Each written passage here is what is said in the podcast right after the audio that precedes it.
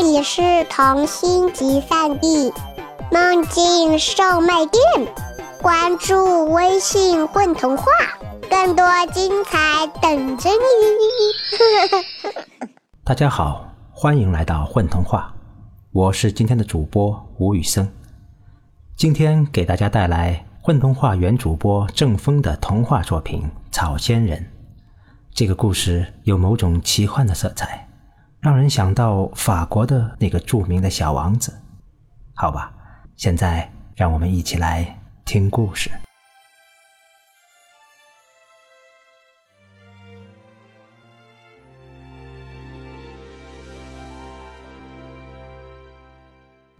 草仙人对于那些令我无从回答的问题非常着迷，因为这让他有些小小的满足感吧。比如，他又问道：“你知道鲜花怒放的痕迹是什么吗？”天哪，这种问题我是答不了的。我当然希望大家都不要像我这么笨。恐怕有些人应该已经猜到了，鲜花怒放的痕迹是什么？就是花香呀！每朵花盛开的时候都是有味道的。或淡或浓，或香或臭，几乎没有一种花是没有味道的。我们必须统统把它们称为花香。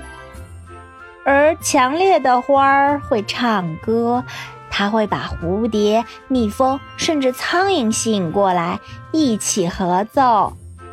如果你曾久久的、静静的站在一朵花香浓郁的花边上，应该可以听到这小小的合奏曲。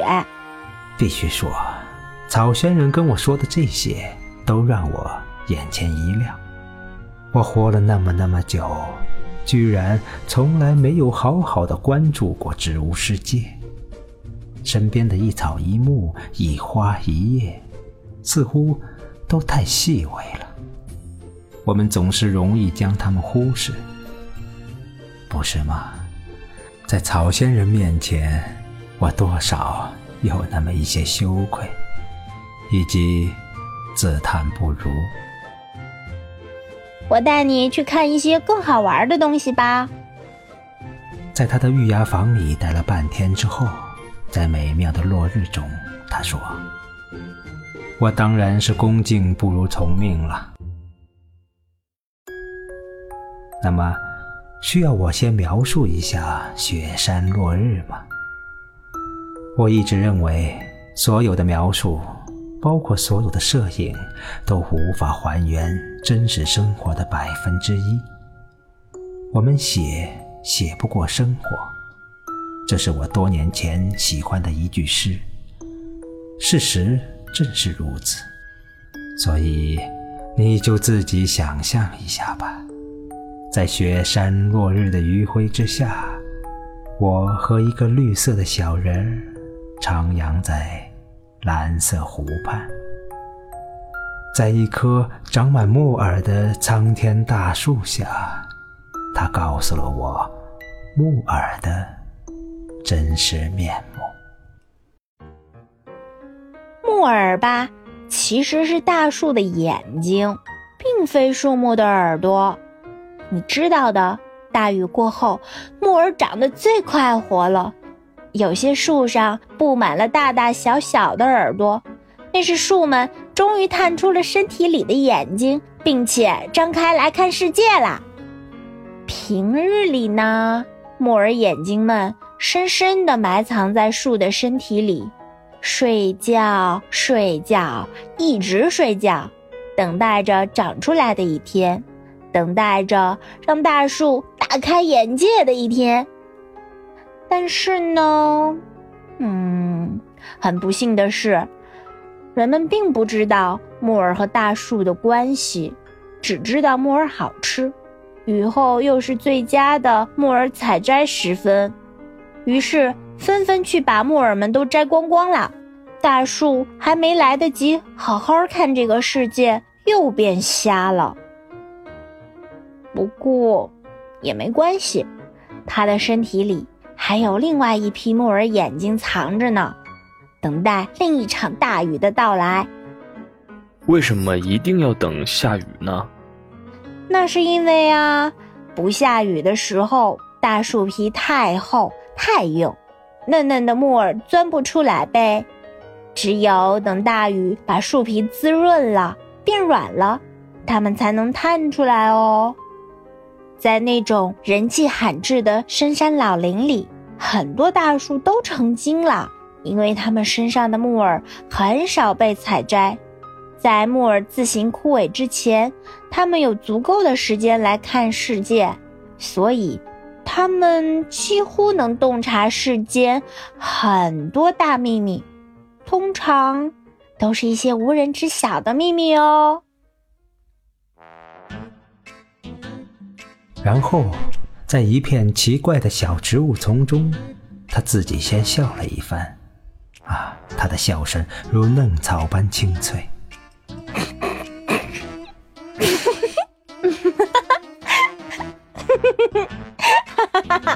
有关植物的秘密，这个最好玩了。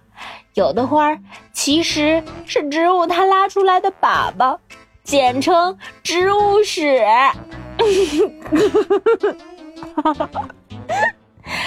比如这种叫生石花的多肉植物，模样很可人，就像一个小屁股，而且很多彩，有白色的、绿色的、红色的。哦，这红红的几乎就是一个货真价实的小屁股了。如果你好好对待它，一段时间之后，它就会。缓慢地从屁股缝里长出一朵几乎和身体一样大的花来，那就是它拉出来的粑粑。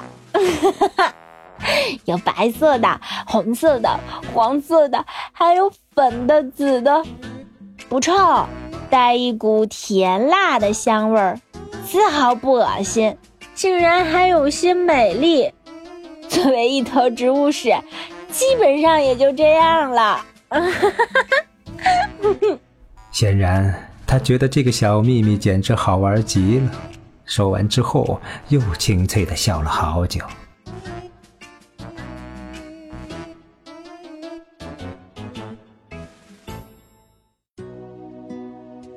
后来，我们一起在湖畔坐着，正如我前面所说的，落日之后的夜晚中。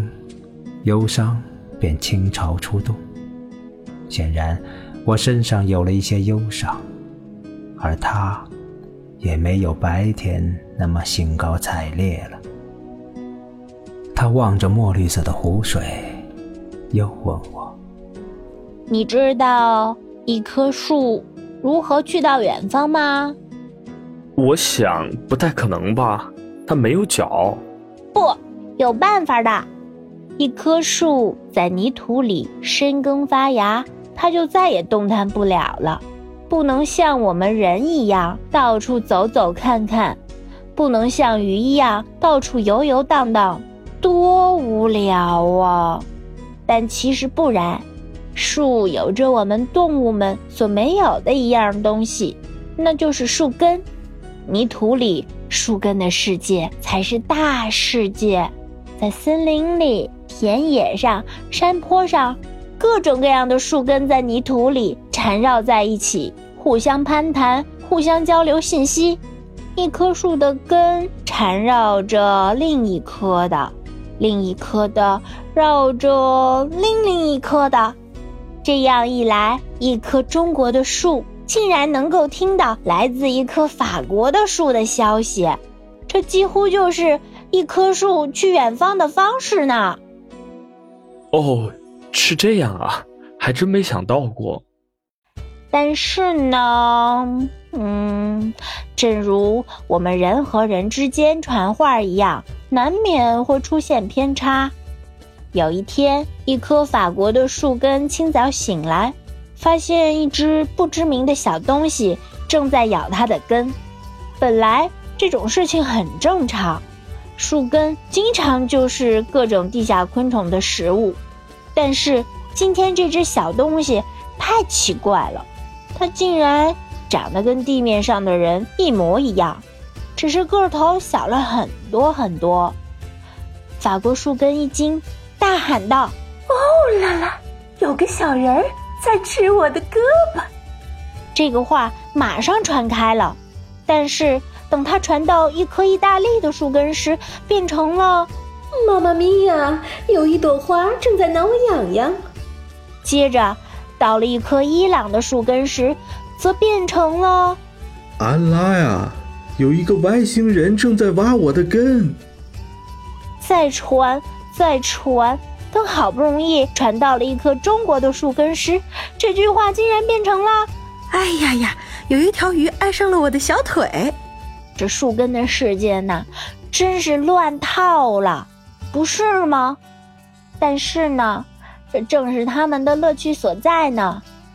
而负责记录这一切的，是树根精灵们。如果你能遇见一个树根精灵，就能获知树根世界里一切有趣的、没趣的信息哦。哦，原来是这样，哈哈，有趣哎。另外，有些树的树根缠绕在一起的时间久了，会互相爱上对方，然后会长出新的树苗来，通常会是地球上的新品种，人都不一定认识的哦。原来一棵树真的可以去到远方。有那么一瞬间，我很想问问草仙人。一棵树能去到宇宙中吗？但终究没有问出口。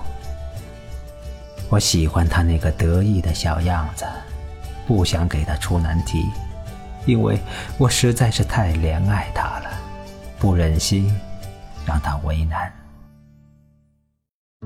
当太阳彻底落山，夜晚完全来临时，我，嗯。再跟你说最后一个秘密吧。一听到最后一词，我仿佛能感觉到曹仙人即将离我而去的小痛楚，但我还是慈爱的点点头。啊，在此之前，我还从来没有过慈爱的感觉，也不曾想象到我也会是一个慈爱的人。那你知道？如何拯救一朵垂死的花吗？草仙人的身影有点异样。说完这句话，我几乎能看到他眼中的泪花了。我知道他爱花，但没想到是如此的爱呀。他的眼睛非常大，非常明亮，如今盛满了泪花，变得水蒙蒙的。因为他这伤感的样子，我都不知该如何作答了。事实上，我也根本答不出来呀。我轻轻地把手放在他的肩膀上，轻轻地抱着他，然后轻轻地听他说出答案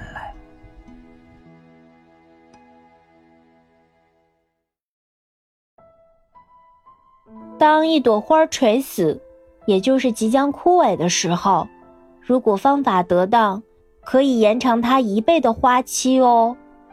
那么，拯救一朵垂死的花，一般都是这么来操作的：首先，你得赶紧把它从那个令它垂死的环境中移开，比如已经没有养分的土壤，已经没有氧气的水，然后。把它放进一个花瓶中，这个花瓶里装着在太阳下晒了七天的水，记住，一定得晒够七天哦。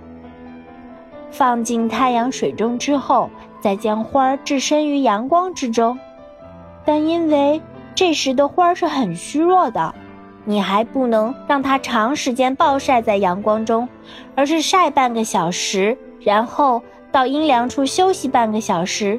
再晒半个小时，再休息半个小时，总共要完成十个回合才行。在这段时间里，你还需要对着它念一段咒语，内容是这样的：玛达玛拉奇奇哈，玛达玛达奇奇哈，意思是美丽美丽，请再次美丽，要念上七七四十九次。在这整个过程里面，你可千万不能出什么差错，否则有可能前功尽弃哦。当你按照要求做完以上这些事情的时候，你会发现，这朵垂死的花正在慢慢苏醒过来，垂下的脑袋也慢慢挺起来，蔫掉的花瓣也再次舒展开来。如果这个时候你再对着它真情实意的不断的说“我爱你，我爱你，我爱你”，它就会恢复的更快呢。等到它彻底恢复了初开的模样时，你又可以陪伴它再度过一个新的花期了。但这种方法只能使用一次，也就是说，基本上没有一朵花能活过两个花期。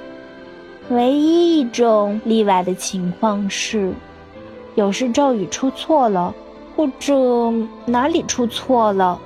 花竟然变成一朵石头花或者塑料花了，这种情况有些人会很高兴，他们几乎以为得到一朵永恒之花了，但也有人会很伤心，甚至很生气，因为他们觉得石头花或塑料花还不如一朵死了的真花呢。当然了。如果你是一个对花的死亡毫不在意，也从没真心爱过一朵花的人，这个故事你可以直接忽略掉。这句话是我替朝鲜人说的。我很明白，世间像他这样爱花的人太少了，能有拯救花朵念头的人，那就更加少之又少了。说完这最后一个秘密之后，曹仙人起身跟我道别。我必须得走了，今天就是第七天，我得去为拯救一朵垂死的花做准备了。我心里非常不舍，但是我并没有提出同去的请求，因为我知道有一些事情只能自己去完成。或者说，只适合自己去完成，尤其是面对自己特别热爱的人、事或物。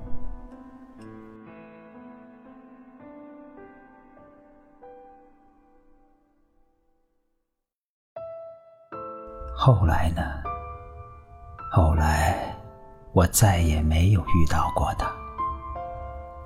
在我整理他所讲的一切时，陆续又记起了一些他嫩草般清新的话语，比如：太阳在天上发芽，就长成向日葵；然后葵花籽儿会从天上掉下来；雨停了，像花儿一样凋谢了。啊几乎是原封不动记录下来的美好的诗一般的语言呢，不是吗？这真是一个清脆透亮的梦孩子，我自叹不如。而与这个小小的青草般柔软的草仙人相遇，几乎就是我人生中。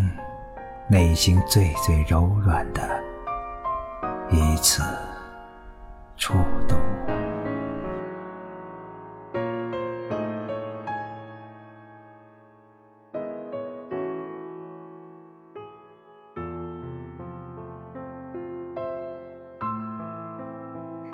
我是小草，这次我读的角色是知道一切森林秘密的草仙人。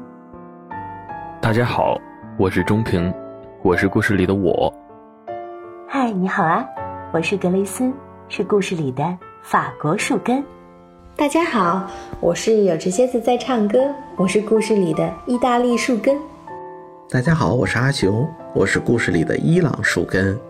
大家好，我是张阳气，是故事里面的中国树根。